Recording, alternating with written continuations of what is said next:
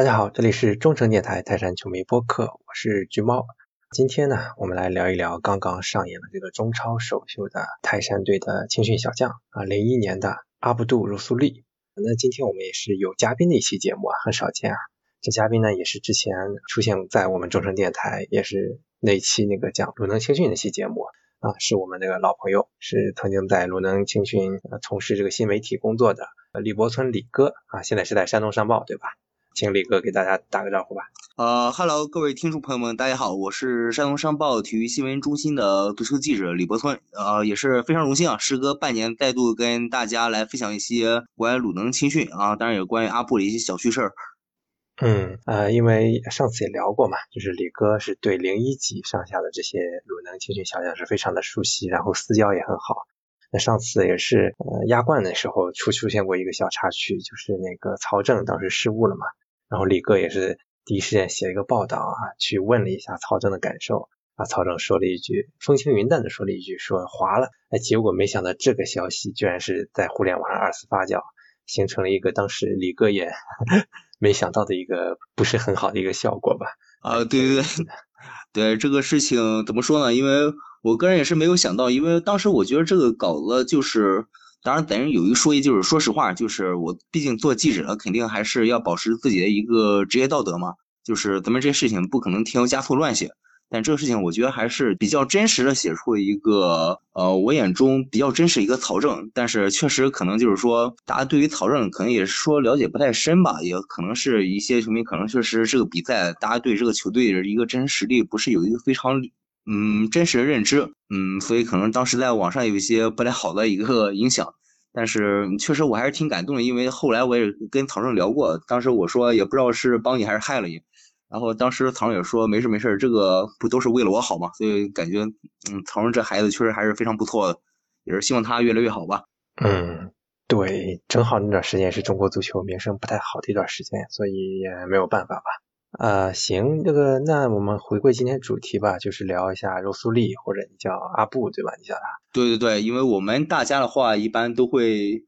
更喜欢叫他阿布，然后可能有的人喜欢叫肉肉，但是我还是个人比较习惯叫阿布一点。广州城这场比赛嘛，其实过程没什么好说的，毕竟打的是一个联赛排名倒数的一个球队，而且泰山队比分进球也不算多，但是一个亮点就是我们终于有新的小将上演首秀了，那就是。阿布杜茹苏利，而且这小将上场表现还可以啊，非常的也不紧张啊，上来做了一个这个克鲁伊夫转身的一个连过两人的一个动作，制造了一个犯规。然后后面呢，呃，特别搞笑的就是有一个死球的时候，他有一个脚后跟起球，也是体现了他特别强的一个表现欲吧。年轻人也是个好事儿啊。那然后后面又给这个克雷桑送了一脚很好的传球，那让克雷桑在禁区外吧，面对球门的一个好机会，但是克雷桑自己给搓歪了。啊，不然的话有可能能制造一个生涯的助攻的。所以说，大家对六苏利首秀的这个观感都很好。我相信很多朋友也想更了解这个小将，那么也是请到李哥来给大家啊聊一聊他跟肉苏利的一些故事吧。那首先要么先介绍一下这个小将吧，我估计不是所有的朋友都了解过他。呃，那首先还是橘猫所说嘛，大家可能对阿布这个球员话还不是特别了解，因为他登场那天之后，我记得当时有朋友给我发微信问我说，阿布这个球员是哪一个国家的？当时我开了一个玩笑，我说新疆是咱们中国不可分割一部分，因为 对，因为就是因为阿布确实他这个长相还是比较异域风情嘛，而且就是很多球迷朋友肯定对他嗯过往还不是特别熟悉，首先就是做一个比较简单一个介绍。首先，阿布二零零一年出生，刚才举报肯定也是介绍过了。然后阿布的话，我印象中应该是二零零二零一一年还是二零一二年来的鲁能足校。当年在来鲁能足校的时候，他其实就已经是鲁能二零零一这个年龄段最好的球员了。然后到现在的话，他可以说还是鲁能青训这个年龄段最好的球员之一，也可以看出来，就是说，确实这么长时间来说，他这个状态，包括他这个天赋保持都是非常好的。然后，当然在这个位上，阿布一般是在足校的时候是打前腰，但是我看就是他首秀这场比赛，他应该是。在左边位还有右边位这两位上活动范围还是非常大的。应该对于我感觉的话，就是未来的话，泰山队一队这个比赛，阿布应该他主要是会被安排在边前卫的一个位置上。技术特点，当然大家应该在这个首秀中也可以看到，就是因为我个人感觉，嗯，首秀这场比赛阿布还是发挥了他的技术一个优势的。首先一点就是他肯定这个脚下控球能力特别出色，大家可以可以看到，就是出场之后没有几分钟就有一个连过两人一个表现。然后其次的话，我个人感觉阿布他的一个嗯斜长传的一个能力是非常强的。当然，另外就是说摆脱之后一个打门能力也是比较不错的。然后这可能就是我对阿布技术能力的一个大体认知吧。呃，我不知道有没有朋友之前关注过阿布的友谊赛首秀，因为我印象里面应该是二零年季前赛的时候是打青岛吧，当时嗯，当时啊，柔苏利是上场替补上来。也是有一个很骚的一个马赛回旋过人，我不知道当时那个鲁能青训的小编还是你吗？当时？呃，我一直都是鲁指导，当时那个鲁能青训小编是其他的人。啊啊啊！哎，反正我也是跟当时那个微博账号有一个互动，反正当时也是吹了一波这个小将。从那个时时候我就认识了泰山队有这么一个新疆小将，一直到现在其实没能为泰山队亮相吧。之前也是去了国青啊，打了中乙，对吧？对对。我不知道这段时间，因为你之前说过他很早就离开足校进了预备队嘛，那这个事儿对大家讲一讲嘛。首先，关于他当时在热身赛那个一队首教，我可以给大家讲一个可能外界之前不知道一个小故事。嗯，我不知道你知不知道，以前就是咱们鲁能有一个德国籍助教叫马克。嗯，当时是阿布是怎么进一队呢？当时是马克一直看这个预备队训练。然后他当时是觉得阿布是一个天赋非常好的球员，然后当时给咱们这个李霄鹏李导推荐了阿布这个球员。其实踢黄海那个热身赛，当时阿布那天正常情况下来说，应该是要去国青队报道的。当时他的队友苏碧已经去国青队了，但是那一天的话，就是咱们鲁能教练组为了考察阿布，专门跟足协那边沟通，让阿布就是说晚去国青报道一会儿，就是说留出这么一场比赛来，专门来考察他。当时那场比赛，我觉得阿布其实还是很好的做了自己应该做的一个事情。嗯，然后其实大家应该也都知道，那一年的话，他应该是用一个 U 二一免报名的政策，其实是进了咱们鲁能这个一线队大名单的。当时我记得应该是跟大个儿孙启航，他们两个人都是以这个免报名政策。但是因为当时我记得孙启航当时是没有入选这个国青队大名单嘛，然后他是跟着球队去赛区了。但是阿布当时是因为。阿布是入选了国青，然后他是一直踢这个中乙比赛。他入选国青之后一段时间，我当时在有一次我去俱乐部遇见过他，当时我还跟他问来这个事儿来着。我问他说：“你之后应该是跟国青还是跟一队？”当时他这个事情就是说，嗯，不太清楚，但是大概率的话，应该还是跟国青。个人觉得话，其实对他来说，跟国青还是一个比较好的一个选择，因为你要想，当时咱们一队是有三哥的，阿布这个技术特点在一队的话，他比较对位的一个人选是三哥，但是三哥能力大家也都是有目共睹的，这个确实咱们在国内应该说就是目前的话，还是很少有球员能够挑战三哥这个位置的。嗯，但是在之后呢，因为在国青的话，这两年我个人一个感官就是。阿布这两年在国青，他这一个发展话有好的一面，也有不太好的一面。好的一面是，确实这两年我感觉阿布的确是进步了。一个是他的一个身体对抗方面，这个是最重要。因为我最早见阿布时候，他整体来说还是比较瘦弱的。但是这两年我给我感觉，他这个不管是他这个身体强壮度，还是怎么利用身体去对抗，我觉得还是有一个非常大的一个提升吧。然后另外一个就是说，他踢球其实相对于过去还是偏合理的一些，包括他这个，嗯，什么时候应该自己带球，什么时候应该出球，这些时机虽然现在来说还不是太成熟，但是我个人感觉还是有提升的。但是另外一个不太好的一个方面，就是因为国青他是有非常多的人，就是说阿布去中乙的话，再下来这么二十多场比赛，十来场比赛，他可能只会打其中的，顶多打其中十场吧。对可能同年龄段其他球员来说，你这个岁数能打上小十场中乙比赛是个很大的机遇吧，很宝贵的一个机遇。但是因毕竟阿布，说实话，他是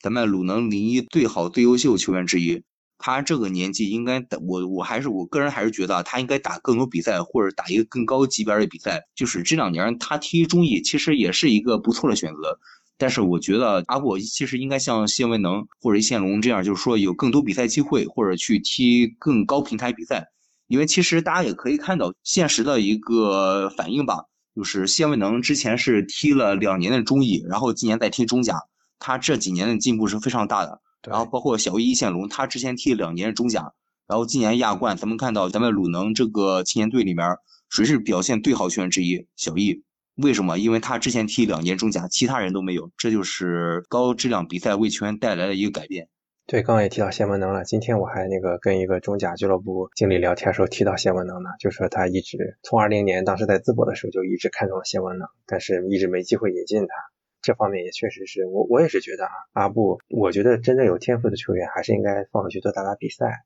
因为只有在真正的比赛中才能真正的历练到球员。那我也是觉得。这个阿布比赛可能踢的有点少，嗯，因为之前迪拜杯的时候我也有关注嘛，跟他的那个队友方浩，当时大红大紫嘛，进了大四喜什么的，相比的话，其实阿布在迪拜杯上没有太多表现，啊，应该是这个教练没有把他作为主力，甚至轮换也没有给他很多机会，所以这点当然我还是有一点偏失望的。呃，因为这个我觉得就是杨科维奇，包括其之前包括咱们陈耀东、陈导，其实。我觉得就是说，他们嗯不把阿布作为一个绝对主义来用，也是一个情理之中的事情吧。因为阿布他踢法是什么？他是需要有球权，他是那种核心核心吃球的踢法。所以来说呢，就是嗯，我觉得在国青话可能不管在杨科维奇还是在咱们成岛那个国青两个年龄段国青队里，他都有自己的一套战术体系。可能阿布他个人来说的话，他不是非常适合这个体系。所以这就是说我之前对阿布最大一个担忧，因为他是那种核心型踢法。我个人最大的担忧是什么？就是说他之后上一队，不管是在鲁能一队登场，或者说租借，甚至转会到其他俱乐部的话，能不能给他这种球员一个空间，或者说你把他改造成边前卫之后的话，能不能适应核心到角色球员的一个转变？这场首秀来看嘛，虽然说他这场踢的确实也有点瑕疵，但是总体来说，我觉得他在边前卫位置上还是发挥的很出色的。对我这也提一下我对他的两个担忧吧。第一个确实像你说的踢法问题，年轻人嘛，出来想秀一把很正常。但是实际上你作为一个，尤其他原来主要的位置是打中场的嘛，还是更需要一些沉稳、更实用的一些踢法。所以我会比较担心他是不是一个，有时候会过于注重秀自己的脚法，而去忽略了一些更合理的选择嘛。也包括你说的，就是他需要球权，那你一个小球员成长，你不可能一路是当核心成长起来的。所以你一定要去学会调整自己，呃，从一个非核心的位置一步步达到核心，这才是一个比较现实的路径嘛。这是第一个担忧。那第二个担忧就是我有点担忧他的身板，因为他应该是身高也就是一一七四一七五左右。我个人目测的话，应该在一七四左右。我个人身高话是一七六嘛，那是然后阿布跟我站在一块儿，我感觉比我要再矮一点，应该在一七三一七四左右。而且看他身材嘛，也是偏瘦啊，就感觉会不会这个对抗上就像苏碧一样？当时也说苏碧是有这个问题嘛，就还是比较担心这一点的。呃，这一点其实我个人说实话，因为我之前也提过嘛，就是我第一次加阿布时候，其实整体还是比较瘦的。但是我个人感觉他这几年的话，在身体这块的训练一直是有在针对性加强的。我可以举个例子啊，因为我去读校时候，阿布那时候已经去预备队了，但是这中间可能像潍坊杯啊，包括像一些清超一些关键比赛，包括像全运会，他都会跟着球队回来打。有时候我去俱乐部也能看见阿布嘛。然后每一次我见阿布，我感觉他都会比上一次我见他要壮一圈儿，所以说他在身体对抗、身体训练这块是有加强的。当然，就是说你身体训练这块再怎么努力，你肯定不可能达到像大官这个级别，但是，对吧？但是另一方面，其实咱们就是踢广州城这场比赛，阿布登场之后。虽然，当然，说实话，就是对手确实可能整体实力比较有限，而且咱说实话，就是广州城那边，他们现在是面临股改的一个非常大的一个问题，球员可能在场上也不是说使出全力。对。但是从这场比赛来看，我觉得阿布对这个身体利用还是比较合理的。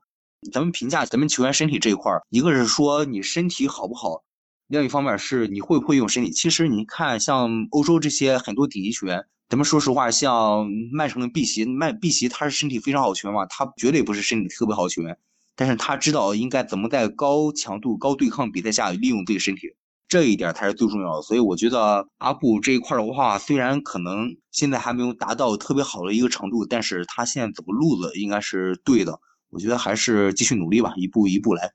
嗯，对，之前我看阿布在微博上秀过自己的一个裸上身的一个照片。确实也是练出一些腱子肉，那只能可能是说他天先天这个骨架，因为一七四嘛，我我其实我身高是在你们俩之间，我一七五。其实我可以说一个小小故事，刚才你不是说苏比那个身体比较瘦弱吗？嗯，其实苏比那个肌肉是非常结实，但没办法，他可能就是天生这个身材骨架在这儿。骨架对，确实有时候很难克服这个先天的东西。但是呢，确实像你说的，也需要学会扬长避短嘛。那你像什么小白啊，什么哈维啊，也都不是说是怎么样嘛，对吧？所以还是要看自己够不够聪明嘛。那我相信这个首秀。好指导把他安排在靠边的位置也是有这方面考虑，因为毕竟他可能现阶段去打后腰或者什么的，这个防守任务上确实有点压力。当然，嗯，阿布上场也是没有惧怕对抗，有些拼抢、铲球什么的，这也是很好的迹象了。呃，那下面我想聊一聊关于生活方面的东西。刚刚也提到了他的那个微博嘛，我是二零年当时认识他之后，我就找到了他的微博，我关注了。他的微博应该就是他的那个肉苏丽的那个呃英文吧，好像就是。对对对。然后我看他平时是一个挺喜欢秀照片的，大家看一眼就懂了吧，就是非常喜欢拍那种有腔调的照片，而且整个人是感觉酷酷的啊，不苟言笑，没什么表情。我挺想知道他在生活里是个什么样的人，因为你跟他也有一些私交嘛。大家可能第一眼见阿布，感觉这是一个酷哥吧，就是。但是其实私下阿布，当然他有酷的一面，就是阿布确实算是一个很时尚的一个人吧。怎么说呢？就是每基本上每一次我见他，他都会换一个不一样的发型。嗯。然后包括平常，确实他像大家可以看到他在微博上经常会晒出那些就是非常时尚，算是有比较有品位一些照片吧。嗯，说中阿布其实算是一个很和蔼、很活泼、很可爱的一个人吧。嗯。当然这这边我可以举一个例子，就是。我记得是我第一次正式采访阿布是二零一九年这个潍坊杯，我当时还在足校嘛，当时是我接一个任务，就是说要选几个当时咱们鲁能队里的这个重点球员去采访。当时阿布是和另一个球员，就是也是咱们现在鲁能现队球员，就是虽然暂时是撤销一线队报名，贾非凡，嗯，他们两个是一块接受采访的。当时首先是贾非凡接受采访，然后当时贾非凡被我问的有点懵，因为他是第一次接受采访。当时阿布看了之后就在那开玩笑。他说：“哎呀，你怎么这么紧张啊？来来来，让我演示演示你怎么接受采访。”然后我记得特别深刻是，当时等到阿布要去接受采访的时候，我还没准备好，阿布自己先把这个胸口挺直了，夸把那个右手伸出来，然后跟跟我握手说：“你好。”当时所有在场人都乐了，就是他还是一个非常搞笑的一个人。而且就是那次采访，其实我还记得非常有意思一个事儿，可以证明阿布一个性格吧。就是当时记得每一个球员，我都会问他们一个问题嘛，就是说。你们最喜欢的鲁能线队球员是谁？当时基本上所有球员回答都是三哥郝俊敏。嗯，然后到阿布这里，然后阿布说，本来我也想说郝俊敏，但是他们都说他们喜欢郝俊敏了，所以我就要说一个不一样的答案。我喜欢段流鱼。啊，然后我说你为什么还喜欢段流鱼？他说你看人家球踢得好，人又低调又那么谦虚。然后说你哎，你看人家还是个大学生呢。然后当时这么一说，在场所有人就除了我，然后包括其他工作人员、摄影师，包括贾维凡，当时我们全都在那笑了。嗯，当时也可以看出来，嗯，怎么说？一个是阿布这个人确实是，他比较喜欢特立独行，他不喜欢做跟其他人完全一模一样的东西。所以就是这次在场比赛，大家也看到了，他这个表现是很多咱们中国球员是身上完全看不到的。对，另一方面就是阿布，他之所以为什么说喜欢段流鱼这种球员，他觉得段流鱼这种球员对他来说也是一种模板。这种球员虽然你有这个能力在这里，但是你这个人做人是非常低调的，踢球是比较高调。另外一个什么方面，就是说段流鱼他的文化成绩是非常好。然后我这儿可以透露一点，阿布其实也是一个非常喜欢读书的人，因为我听当时他们队友跟我说，就是阿布也是非常喜欢读书，也是读一些非常深奥书啊。就是那些书，其实包括我来说，就是因为我现在工作比较忙碌，我都懒得去读一些可能涉及一些哲学或者是一些涉及人生心理学什么东西的。阿布平常会读这些书，嗯，所以说大家可能在场看出来是一个非常有想法球员。我觉得这个也可能跟球员场下一些性格是分不开的。哎，正好我我问一句啊，他这个新疆球员他汉语怎么样？呃，阿布的汉语也还是很不错的，虽然可能还是有点新疆口音吧，啊，但是汉语还是非常流利的。嗯，那你还跟他有其他的一些生活上接触吗？嗯，平常生活上接触的话，主要来说都是像我们出去打比赛的话，因为平常可能聊的不是很多嘛，可能就是说也会聊，但是不如可能像苏碧或者是零四年有有个叫伊文兰球员，可能我跟他们是因为我们平常在足校大家都一起生活嘛，可能这些球员会比较熟。阿布因为之前去卫队了，大家也都认识，然后见面也都会聊上两句，但是平常话还不是很多。嗯，反正我觉得你刚刚也提嘛，在喜欢段流鱼，其实两人也有点像，因为小段也是一个出名的身材算是瘦小的这么一个球员吧。但是也是靠脑子跟技术嘛，啊，所以还是希望吧，因为我觉得，说实话，咱们泰山是一个卫冕冠军嘛，整体这个年龄结构也是三十上下，大家都很成熟，年轻球员挺难冒头的。像看广州城这场比赛，我大局已定之后，我就在想，放好快上，快上放好，把克雷桑替，克雷桑那么累。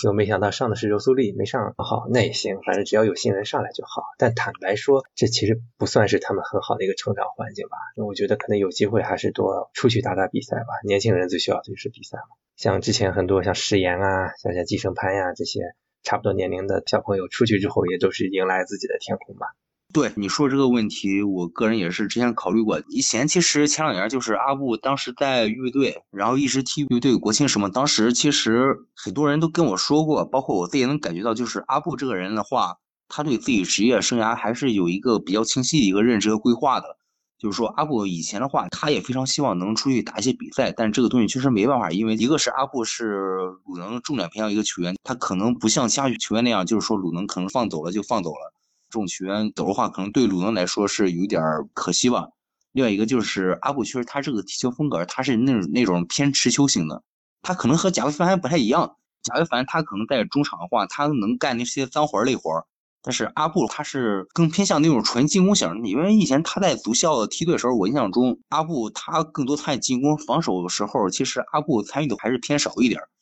嗯嗯，所以这个东西在梯队的话，阿布肯定是出头拔萃的一个人。所以说可以允许他可以这么踢，但是到了这种这种职业球队，可能又要让你去做另一种踢法。然后这样的话，其实我觉得阿布前两年一直没有办法出去比赛训练。一个跟当时咱们鲁能球员一个锻炼的一个整体规划方面，确实做的还不是非常完善。另一个就是说，跟他个人这个技术特点，其实多少也还是有一点关系。嗯，有道理啊。然后我还想聊的一点就是新疆球员在泰山队的发展，因为呃，其实泰山队，我觉得泰山队是在国内比较早的开始发掘新疆球员的，因为大家应该也都知道，买提江这好像是国内第一个新疆籍的国脚吧？哦，还还真不是，第一个是新疆天山雪豹执教那个主教练，是去年带新疆那个球队打进全运会决赛那个，应该是叫帕尔哈提吧，他是第一个新疆籍国字号球员啊，也不是国脚。他是新疆第一个国字号球员，然后买提江是新疆第一个成年国家队的国脚。对，虽然买提江没能为泰山队后来贡献更多的光和热，但也是咱们培养出来的嘛。对对。然后我印象里面，这是不是后面啊？还有拜赫拉姆，拜赫拉姆也是亚冠上表现非常好。嗯，对对，拉姆对。他的话现在是也是去到济南新洲在打中乙，对吧？对。嗯，然后就是这个阿卜杜肉苏利了。然后大家也都知道拿过金童奖的苏碧，后面还有很多我知道，所以是不是泰山队有意的每年都在招一些这个新疆籍的小球员？嗯，这个其实是鲁能足校是在新疆是有一个人才基地的，像阿布、苏碧他们基本上都是是应该是伊宁一个具体小学名字我忘了，但是我记得鲁能足校官网是有这个小学资料的，嗯，他们都是从这个地方过来的，就是鲁能这些新疆籍球员其实绕不开两个名字。一个叫库尔班塔伊，就是当年鲁能所有的新疆球员基本上都是他带过来的。哦，我记得以前阿布跟我讲过，他当年就是库库尔班塔伊带过来的嘛。当时他来的时候，家里还不太同意他来内地踢球，当时还是库导就是跟他家里做了很多思想工作，才决定让他来内地来踢球。然后另外一个人就非常有意思，有一个是一个做球探工作，叫赵新生赵导。然后赵老这个人，他现在还不还在不在足校工作，我还真不太清楚，因为毕竟我离开这边也也有一年多了吧。然后，但是赵导，我可以说一个非常有意思的小故事，大家可能不知道，除了买提江，赵导带出来最出名两个徒弟是谁？嗯，一个叫阿丽江，一个叫杜峰。篮球啊？对对对，因为当年阿丽江是因为身高不太高嘛，然后他先是选择踢足球，后来是因为在篮球上展现这个天赋确实太突出了。然后再去改踢的足球，然后杜锋也是最先踢的足球，然后再改的篮球。嗯，蛮有意思的。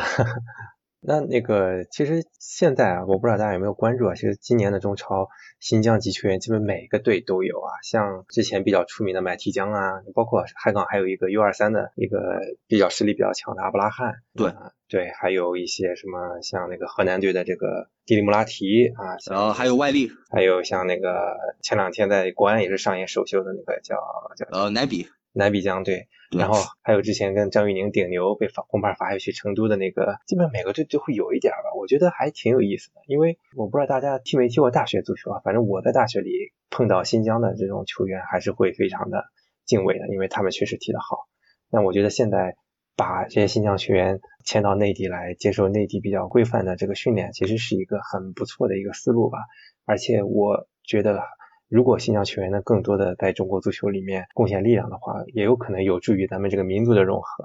不知道你你有什么感觉？首先就是咱们聊这个问题，还是说一说新疆足球最早时候发展一个大致情况吧。就是因为在咱们鲁能足校有一个维吾尔族的守门员教练，叫希尔埃利西岛。其实西岛他最早的话是当时有一个叫新疆希望队。当时他们是组了一个青年队嘛，然后慢慢长大，然后大家开始冲职业联赛，然后没冲上，没冲上就解散了。为什么要解散？因为就是说当时新疆的话没有任何资本去再让他们去继续冲这个职业联赛，就是他们当时一个现状。而且西岛当时跟我讲，就是说他们当年训练时候那个条件是非常艰苦。所以我个人首先想说一点，现在这些新疆球员他们其实享受到条件比当年西岛他们那些老一批新疆球员。他们享受到条件是非常优越的。其实像现在咱们来说话，这些新疆球员，一个是随着大家慢慢重视认识到新疆是咱们中国足球一个人才基地，慢慢对新疆足球开始重视的话，他们这个发展待遇也有所提高。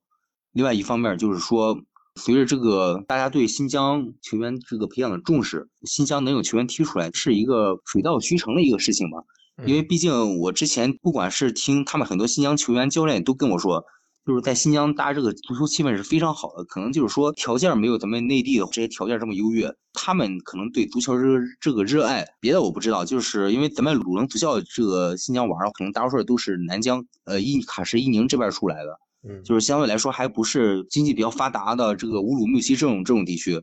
他们这个是物生活这个物资条件可能就是还对比咱们这个内地的话还是有一点差距的。对，踢球对他们来说可能就是一种更纯粹一个热爱，或者说是一个使命一个东西。呃，然后另外一方面，因为以前大家对新疆球员其实有一个说法嘛，就是说新疆球员小时候很厉害，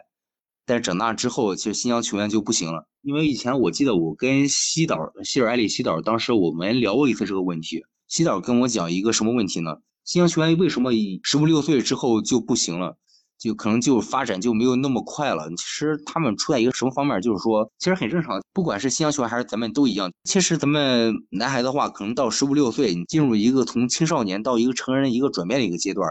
这个时候你这个思想认知是有非常大的一个变化的。但是你像过去的话，新疆和内内地它这个接轨的话不是非常通畅，可能他十五六岁这期间。他转变了一个完全陌生的一个生活环境，但这个时候就是他这个思想转变非常大的时候，你没有给他一个很好的引导，他可能足球这些方面他可以做好，但是其他一些方面他没有做好，然后其他这些没有做好方面，反而就是说影响他足球这一些方面。之前我记得是杨山杨导当时是跟国安一个外教当时讨论过一个问题嘛，当时我记得他说过一句话让我印象非常深刻，他说这个东西不应该是孩子们问题，这个东西应该是我们的问题。